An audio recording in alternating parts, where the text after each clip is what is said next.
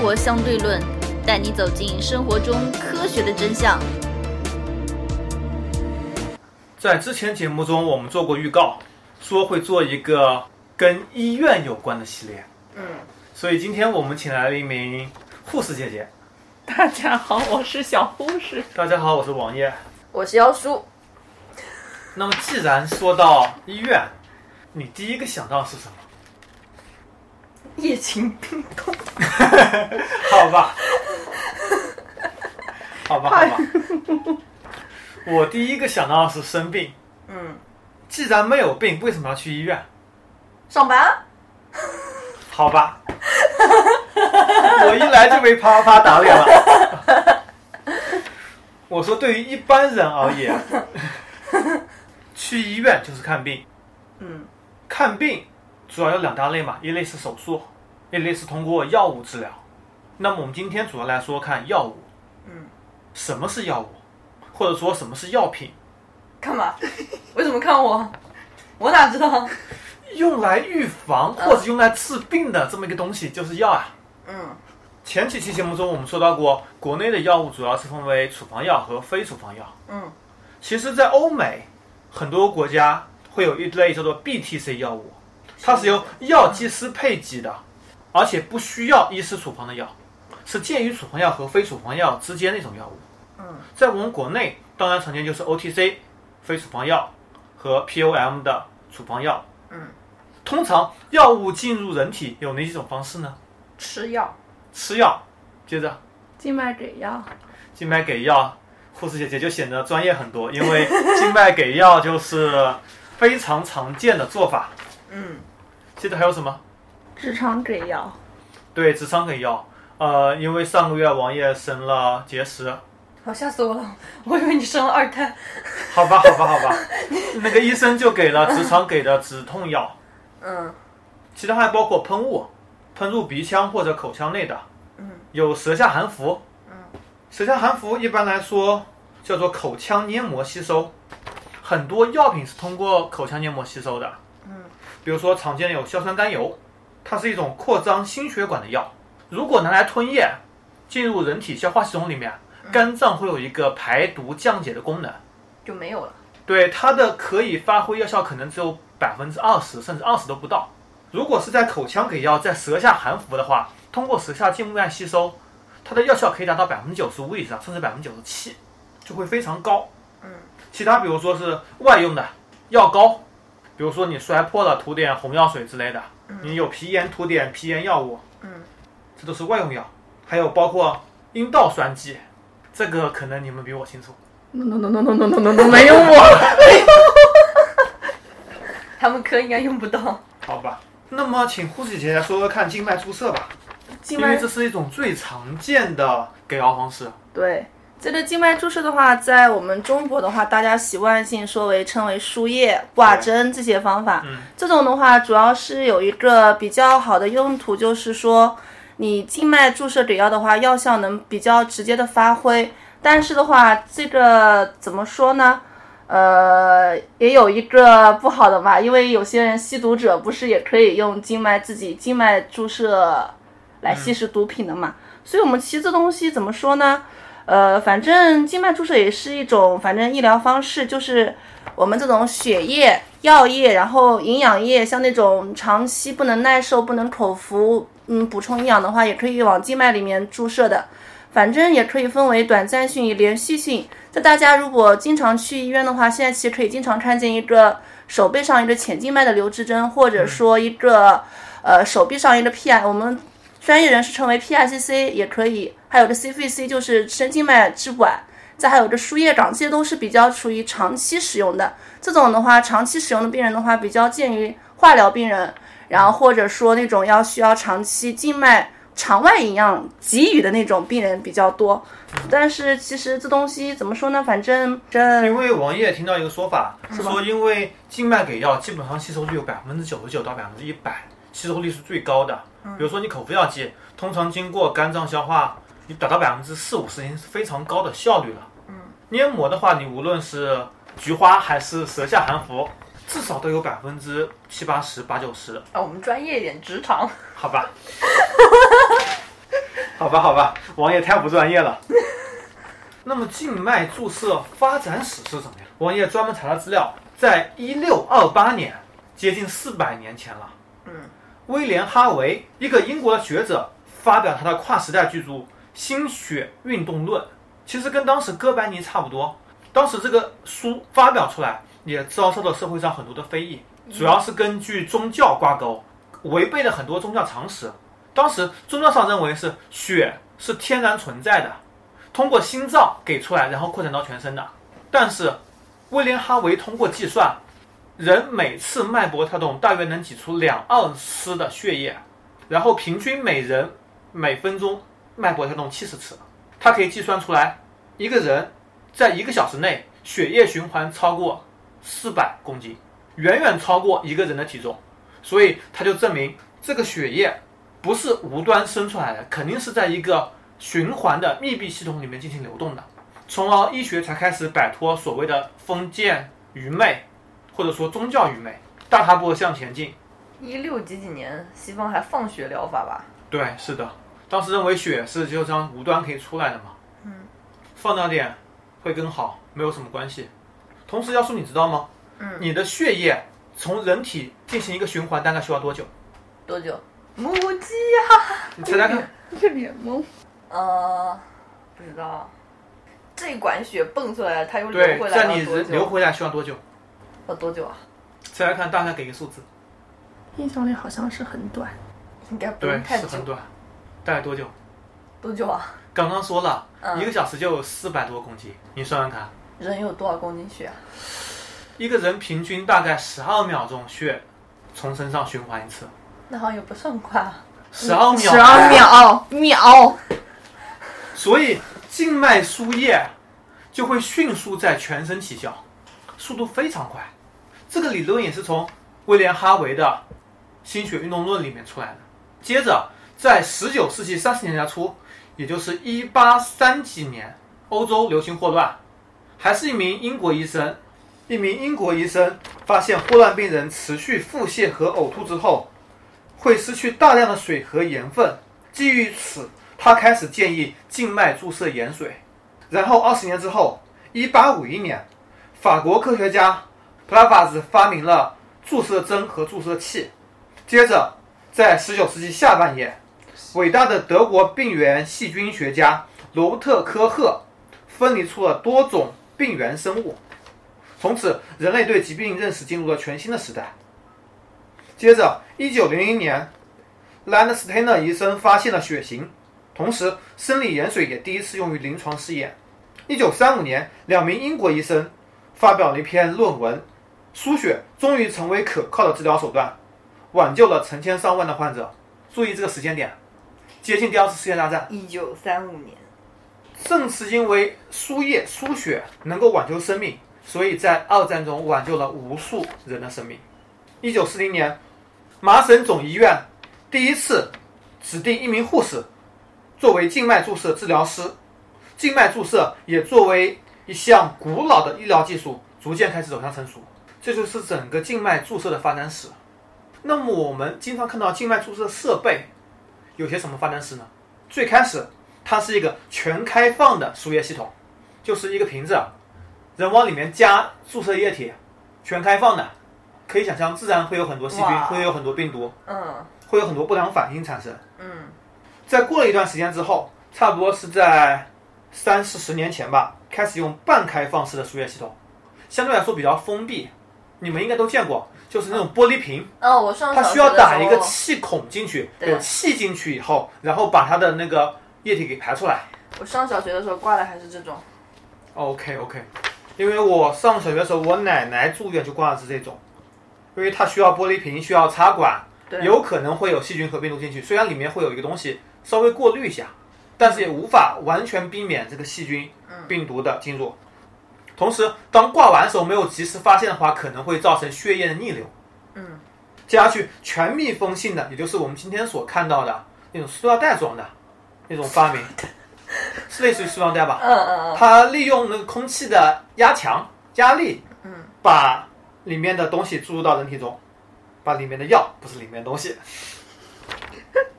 接着，墨菲是滴管的发明莫非是也对人类造带来了福音。就那个树叶上哦就树叶上有一个哎那个软带，上面有那个空气，下面是能看到它那个速度。对，第一能看到它的速度，第二能防止一些空气的进入。同时，关于输液速度调整，可能护士姐姐有这些东西可以说吧？输液速度的话，其实按我们这种临床上面来说的话，老年人的话，大于六十岁的话，我们一般来说是六十滴每分的，不能太快的，因为老人家的话，心脏心脏是耐受不了的。如果巨巨大的那种液体突然间注射太快的话，很容易引起的他的心衰。那小孩子的话也是一样的，也不能太快，一般来说也是在四十到六十滴左右。那只有我们这种成年人来说，然后心功能比较好的话，那我们可以叫那种七八十滴，那是无所谓的。但是还有一点就是，大家我不知道在医院里输液的时候有没有注射过氯化钾，就静脉滴注氯化钾。因为我在嗯自己在医院里工作的时候，就每次给病人输入氯化钾的时候，他常常病人会说疼痛疼痛，那这是一个呃很正常的反应。那氯化钾的话，我们一般来说也要放慢速度的，所以这种输液速度的话，我们也是根据老年人、年轻人、小孩子来调节的。这东西也要看病人的病情也来决定的。嗯，还要看不同的药物，对药物，药物也是有不同的要求的。对是的，像氯化钾也有一点就是不能静脉退注的，所以大家在注射的时候 一定要小心一。定要小心，千万不要去自己随意的调速度，可能会对人体带来伤害。对，是的，而且就王爷上个月生病低处的时候，也发现了两个问题。嗯，第一个问题是心率明显加快，我那几天的进食心率比之前多了差不多七到八，在停止输液以后逐渐下降，基本上每天下降一到二，过了大概五六天的话，就朝原来正常水平，对心脏还是有一定压力的。然后输液，然后输液里面通常会有一些小气泡，基本上是怎么处理的？如果说是在我们就刚刚说过那种墨菲式滴管、上面，其实不需要去处理的。如果是下面的话，如果说一点点，有些时候我们经常会见到那个输液器的管壁上面会附着的小水气泡，那我们一般来说，这呃我们临床上面会说没关系的。嗯，其实小量的空气进去是没有多大影响的。我们拒绝怕的就是说那种病人成段的空气过去很可怕。然后如果说有些病人是输液过程中很很多病人是输液没有人陪的，或者说家属经常在玩不不没有管病人的输液那个时候的话，很多时候我们会那个挂过头，就那很接近说那种我们那个两节分离，我们专业是说乳头处那里就很下面很下面。我们一般来说，如果到这种程度的话，我们是不往上面挤的，直接就全部放空，就从上面往下排。OK，就这样子，必须要防止大量的空气进去，这样子的话，反正会引起一个空气栓塞的话，会有生命危险的。所以大家输液过程中，特别是不管是有没有人陪，都要注意一下。如果说，嗯，不要太专心致志的 玩着手上的手机，打王者荣耀。对，玩不要玩王者荣耀，这是很关键的问题。其实呃，我一般在网多少大上找的量会资料的时候，空气栓塞？我们看到了，其实那种下面乳头下面那一不是有那一节的吗？针头到那一节，其实那一点点，如果一半，其实没多少，没关系的。嗯，其实没那么夸张。如果上面很多很多那种进去的话，很有可能的。其实有些时候说十毫升左右的空气进去就有点危险，十毫升，蛮多的，非常多，非常多了。多的其实五毫升就有点危险了。我感觉我小时候还挂进去蛮多空气，时间长了也会，活这么大就是还好的。但是如果说你我们临床上面有点空气栓塞的应急措施的嘛，一个头低左高左侧位位，把气泡往那个肺动脉那个往上面去嘛，所以它自己会自动随着心脏心脏那个泵住嘛，空气会出去的嘛，就，排出去了我在就好了。网上查资料的时候也都表示，就是说如果很小气泡进入人体是没有什么关系的，因为是静脉注射，小气泡通过静脉回到心脏，然后从心脏里面马上就流到肺里面去。很多气泡如果在血管里面，氧气是已经和血红蛋白结合的，剩下一些氮气等气体可能会，应该说是极有可能会通过肺排出体外。但是如果气量过大，就像刚刚所说，超过五毫升甚至十毫升的时候，可能就会引起心脏问题，危危及到生命。所以这是一个输液比较严重的风险，也是要注意大家千万不要太专心的玩手机，至少每隔几分钟看一次。然后输液还有最后一点的时候，就及时叫护士过来。如果护士来不及过来的时候，你可以把滴液速度给关到最小。或者关掉，直接停止输液线。如何收听我们的节目呢？您可以在喜马拉雅、荔枝 FM 或者苹果的播客应用上搜索“生活相对论”，关注爱因斯坦头像的就可以了。有一种说法叫做能吃药的就吃药，不要打针；能打针的就不要输液。那么输液到底是有多少风险？其实输液我们正常来说的话，一个输液反应有的，像那种发热反应，然后空气栓塞，这些都是输热那个输液反应里面的。还有一种就是怎么说呢？可能有些时候那种感染的风险也有的，像有些是全封闭的系统，有可能会有细菌和病毒。输液其实也有输血的嘛，输血也算是一个输液。但现在的话，嗯，不得不说，现在那种血液毛病太多了。是的，然后血液毛病有着潜伏期的，你说难听点，你的病人一个正常人给你输血，你也不知道他到底有没有血液相关的疾病，那只有等过了一个潜伏期，七到十四天才能查出来。所以我们这种经常就是说，反正能吃药不要去输液，能喝水就不要去吃药，就是这样子的。尽量说，反正拒绝少量的不要去呃吃药、静脉注射这种东西都是少一点。所以说，必须要有着健康的身体。对，因为在国内输液的用量的确跟国际平均水平来比大了太多了，对，现在所以而且抗生素也是滥用非常严重。现在有一个那个嘛分级诊疗嘛，然后抗生素的话在门诊上面已经不准输液了。嗯然后输液里面还有其他风险，比如说针里面有杂质，杂质沉积在血管里面是非常严重的。现在杂质比较少，杂质相对来说少一点，但是还是会有。如果你长期输液的话，还是会对，就那有些时候会那种像那种 PVP 碎，现在那种软袋嘛，塑料软袋里面有些时候那个上面那个软塞子，有些时候会可能会沉淀下去。我们插输液器的时候哦可能会沉淀下去少许，但是一般来说进不去，很少，除非它是很微量的，一点点微粒那种，很小很小才会进去。其实多的还是发热反应啊，对。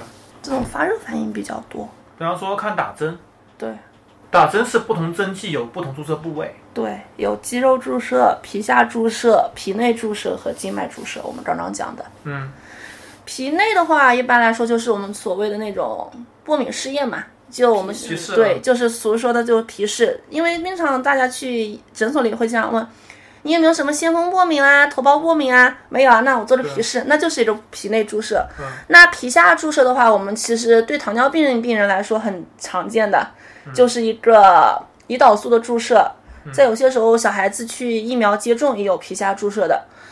肌肉注射的话，其实很多都可以肌肉注射，大家都去过。反正我自己经常注射的，反正因为我科室的原因，我经常有屁股针打，就是各种营养神经的都可以肌肉注射的。哦再还有一种比较特殊的就是有要求部分少许药物要要求深部肌肉注射，这是一个比较很奇特的东西。就那个补铁铁剂就一定要深部肌肉注射。OK，我我也上个月去看病的时候，医生也问我有没有什么药物过敏，我说我从来没有注射过药物，从来没有挂过吊针，那怎么办？一边挂一边观察吧。按照做皮，有些然后东西要做皮试的。也没有给我做皮试，那你没有用消炎药物吗？可能呃我急诊是用的消炎药物，后面就没有用过，急诊做过皮试的吧？没有。要不要这样子？要不要这样子？没不会，从来不会这样子喂，都是问有没有什么药过敏，没发现不啊？那给你做的头孢皮试。问题是没有给我做皮试，我觉得很奇怪。我就是皮试挂了一一种消炎药，其他都没有挂过，后面都没有挂过。好神奇啊！然后给我拿了一个针剂是屁股注射的，其实我现在就是止痛的。我现在最怕就是打屁股针，自己学医也最怕屁股针，真心痛。我没感觉到很痛啊，超痛，我超感觉完一，点感觉没有就没了。超痛而！且打完还痛。打完我，我每次去病我那房，是一点感觉就没了，就戳进去有点痛，后面就一点感觉没有了。天哪！戳进去只是一个开始，对，打的时候最痛，好吧，打完了还会我痛一会儿。可能没有什么体验。如果经常打，打了四五天，那你就有感觉了。是的，我就打了两天，后面第三天开过药都没去打，还在家里。好像小学的时候打屁股针很多哎，全都是小朋友，屁股都打青了。我我后来大起来也打过，后来拒绝了，我不打屁股针，是的。我上初中以后就拒绝了，不挂针，不打针。好吧，今天我们节目到此为止，拜拜。拜拜。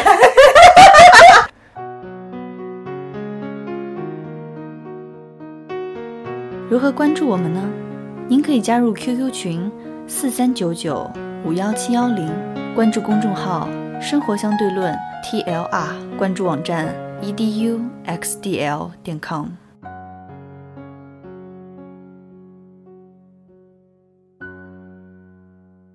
其实很多人误解在医院里面工作者，比如说在医院里面很可能会接受到一些辐射，会接触到更多的细菌病毒，容易遭受更多的感染。其实事实上是怎么样的？其实吧，怎么说呢？你辐射的话，其实，嗯，像大家误认为说 CT，像那种或者磁共振辐射很大，但是有一点，现在我听我我同事就是医生他们跟我讲，其实磁共振的辐射还没有 CT 大。是的，现在所以其实你没有那么夸张。其实辐射的话，如果说你一年吃一两次辐射是没关系的，你不要太多，你少量的辐射对人体没有太大的那个伤害的。现在对对对于大家说所谓的医院里的病毒比较多的话，现在怎么说呢？现在的话，大医院里都要求说手卫生，我们医护人员的手卫生这些东西都要求做的比较严格的，所以其实大家不需要那么害怕这种病毒什么东西，不会说特别特别厉害，我们都有方法去解决，阻止它传染给你的。所以大家用一个平和的心态来医院吧，没有那么夸张，来看病吧。从我听到的里面是说，医院的消毒标准可能会比外面更严格，对比小诊所里面严格多了。但是真正到每个医院，是否真正的每一次都按照严格标准来执行，这是不一定的。这怎么说呢？我们反正呃，医院里这种大型医院里面都会有一个院感的那个院感科的，他就是全部来查你医护人员的手卫生，病房里那个病菌就培养的病菌菌落有多少，如果没有达到要求的话，会要叫你去整改的。还有每个月要来抽查医护人员手卫生是否做到位来看的。就像我们经常有时，我们要求我们护士对我们护士来说，就是给病人一个病人操作完以后。结束到另外的病人身上面去进行任何操作，都要进行手卫生的。那大家其实就很熟熟悉的就是我们那种七步洗手法，嗯，就那种我们还有些时候有那个医院里大家其实也见过那个手消液，就干洗的，不需要用那个门上面就那种，就这种就是我们所谓的去消毒。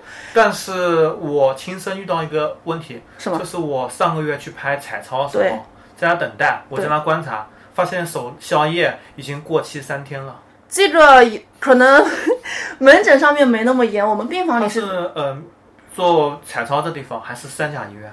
我们病房里是蛮严的，就经常会有专门的去去换的。这个东西怎么说呢？可能有些医院会有，少许医院会有，这个不能排除。也有少许医院说，嗯，其实我不知道一个负面新闻能不能讲，就是之前不是有说过一个医院里，不知道是哪个医院，不是说爆发了那个感染嘛？就因为好像是因为护士啊什么东西嘛，就没做位，是不是这个新闻？也是说反正守卫生没做到位，嗯，也是引起一些什么病菌大爆发什么东西，还是我看的什么东西啊？反正这东西也有少许的，但你不能说因为这点事情就对不相信这个相对来说，医院。你医院还是整体要求比外面更严格，对而且针对医护人员要求也会严格非常多。而且关于医护人员自身也是肯定经常注射一些疫苗啊，对身体进行保护，注射一些营养针对身体进行保护，也起到最大程度的保护作用，同时也是对病人的负责。还是建议，一旦有了问题，还是应该去医院看，不要把事情闹得更大更严重吧。对，是的，还是一名英国医生，叫施奥烧。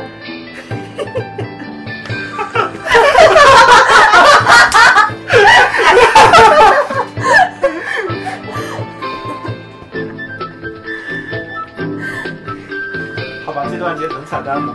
是傲霜哥哥，还行。那是一对。